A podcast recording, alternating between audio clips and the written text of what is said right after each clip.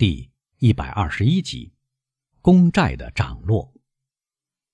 这次见面之后，过了几天，阿尔贝·德·莫尔塞夫到香榭丽舍街去拜访基督山伯爵。伯爵的家已经具有宫殿的气派。伯爵由于富甲王侯，即使是临时住宅，也装修的富丽堂皇。阿尔贝是来替唐格拉尔夫人再表谢意的。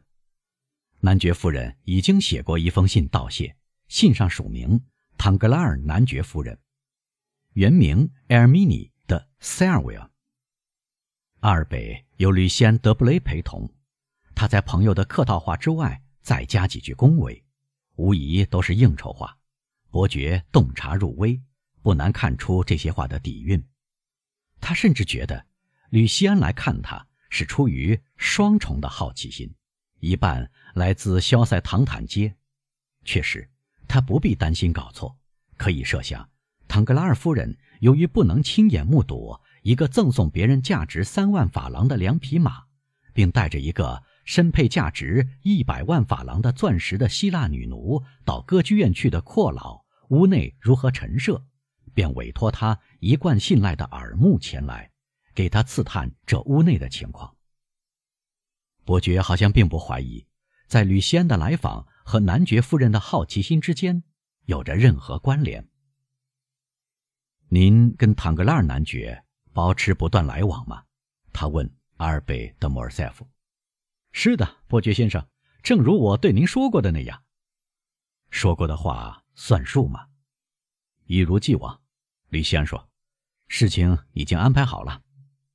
吕西安无疑认为。他这句插话使他有权置身局外，于是戴上他的玳瑁架单片眼镜，咬着他的手杖上的金球，开始环顾房间，观察当摆设的武器和油画。啊，基督山说：“听您这么讲，我没想到会这么快解决。有什么法子呢？事情进展顺利，不用人操心。您还没有想到，事情却找上门来。”您回过身，很惊讶，事情已经办妥了。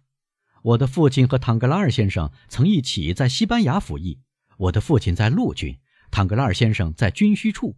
我的父亲在大革命中破了产，而唐格拉尔先生没有什么家产。他们都扎下了根基。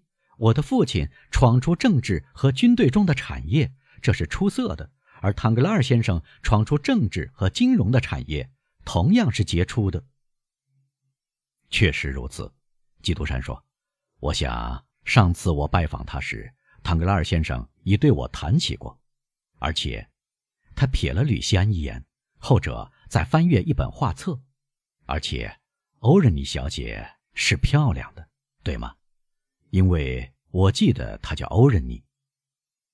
非常漂亮，或者不如说非常美。”阿尔贝回答，“不过是一种我不欣赏的美。”我不般配。您说起她，就像您已经是她的丈夫似的。哦，阿尔贝说，环顾左右，想看看吕西安在做什么。您知道，基督山压低声音说：“您好像对这门亲事并不起劲儿。”唐格拉尔小姐对我来说太富有了，莫尔塞夫说，这使我惶惶不安。哈，基督山说。多么出色的理由！难道您不是也很富有吗？我的父亲大约有五万利弗尔年收入，或许在我结婚时会给我一万或一万二。确实不多，伯爵说，尤其在巴黎。但在这个世界上，财产并非一切。一个名门姓氏和一个显赫的社会地位，也是同样重要的好东西。您的姓氏很有名，您的地位很卓越。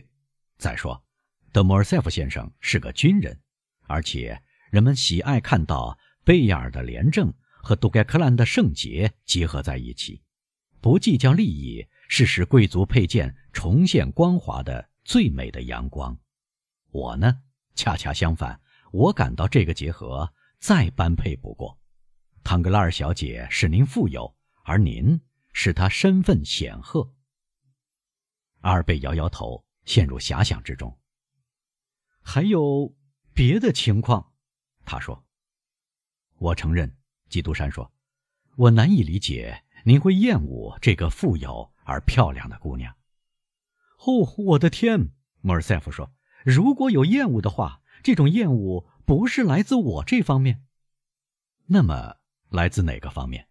因为您对我说过，您的父亲希望结这门亲。来自我母亲那方面，而他看问题一向谨慎可靠，他不赞成这个结合。我不知道为什么他反对唐格拉尔一家。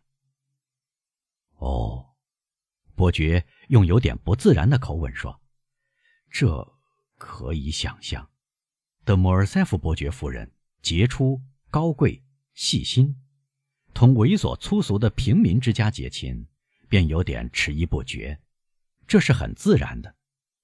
我确实不知道是否如此，阿尔贝说。但我所知的是。如果结这门亲，我觉得会使他深感不幸。六个星期以前，大家本该聚齐商讨一次，但我得了厉害的头痛病。当真？伯爵微笑着问。哦，当真？可能也有担心，以致约会拖后了两个月。用不着匆忙，您明白？我还不到二十一岁，而欧仁妮只有十九岁。但到下星期。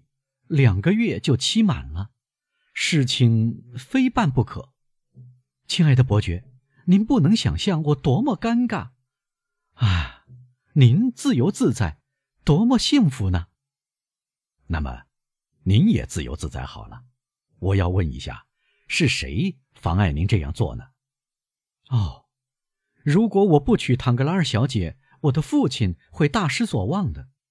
那么就娶她吧。伯爵古怪的耸耸肩说：“是的。”莫尔塞夫说，“但对我母亲来说，就不是失望，而是痛苦。那么就不娶她。”伯爵说：“我要看看，尝试一下。您会给我出个主意吗？是吗？如果可能，您会帮我摆脱这个困境的。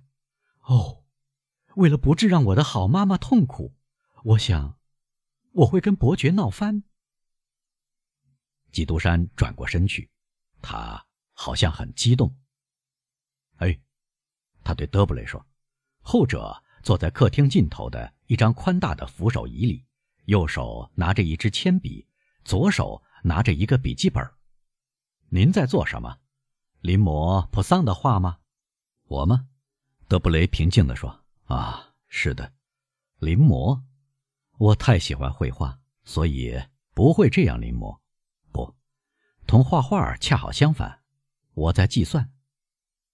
计算，是的，我在计算。这同您有间接的关系。子爵，我在计算坦格拉尔银行在最近一次海地公债的涨价上赚到多少。三天中，公债从二百零六涨到四百零九。谨慎的银行家以二百零六买进许多股，他大约赚了三十万利弗尔。这还不是最好的一次，莫尔塞夫说：“今年他不是在西班牙国库券上赚了一百万吗？”听着，亲爱的，吕西安说：“基督山伯爵先生在这里，他会像意大利人一样对您说：‘圣洁与金钱，一半对一半。’这种情况还有很多，因此别人对我说起这种事的时候，我便耸耸肩。您刚才。”是说海地公债吗？基督山问。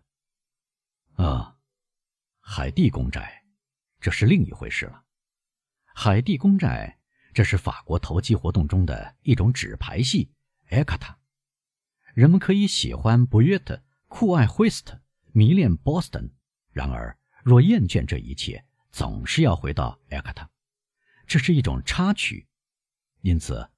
唐格拉尔先生昨天以一股四百零六法郎抛出，捞进三十万法郎。如果他等到今天，公债就会跌回二百零五法郎。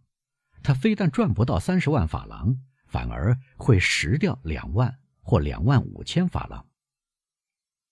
为什么公债从四百零九跌回二百零五法郎呢？基督山问。我请您原谅，我对交易所的诡计一窍不通。因为阿尔贝笑着回答：“消息接踵而来，但互不雷同。”哦，见鬼！伯爵说：“唐格拉尔先生一天之内输赢三十万法郎，哈，那么他是个大富翁了。”并不是他在买空卖空，吕西安急切的大声说，而是唐格拉尔夫人，她为时胆子大。但您是理智的，吕西安，您知道信息变化莫测，因为您掌握底细，您本该阻止他。莫尔塞夫微笑着说：“她的丈夫都做不到，我有什么办法呢？”李西安反问：“您了解男爵夫人的性格，谁也支配不了她，她一意孤行。”哦。如果我处在您的地位，阿尔贝说：“怎么样呢？我就要纠正他，这等于给他未来的女婿帮忙。怎么做呢？哈，没错，这很容易。我会给他一个教训，一个教训。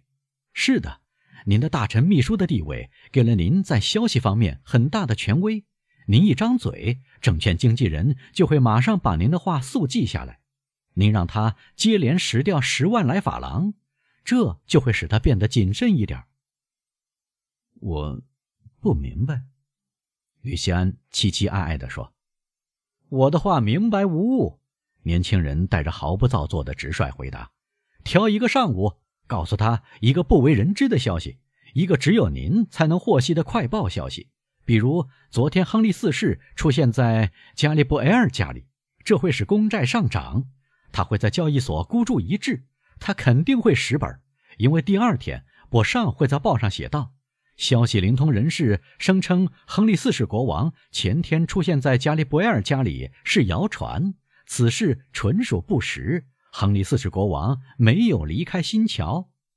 吕西安嘴角一抿，笑了笑。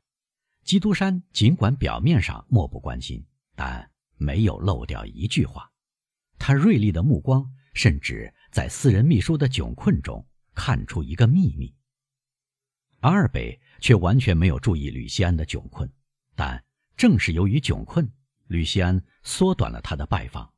他明显感到很不自在。伯爵送他出去时，低声对他说了几句话。他回答说：“很乐意，伯爵先生，我接受。”伯爵回到小莫尔塞夫身边。您不想一想？他对莫尔塞夫说。像您刚才那样，在德布雷先生面前谈到您的岳母，是不合适的吗？哎，伯爵，莫尔塞夫说：“请您不要提前用这个词儿。”当真，而且毫不夸大的说，伯爵夫人如此激烈反对这门婚事吗？以致男爵夫人很少上我们家里，而我母亲，我想，她平生到唐格拉尔夫人家也不到两次。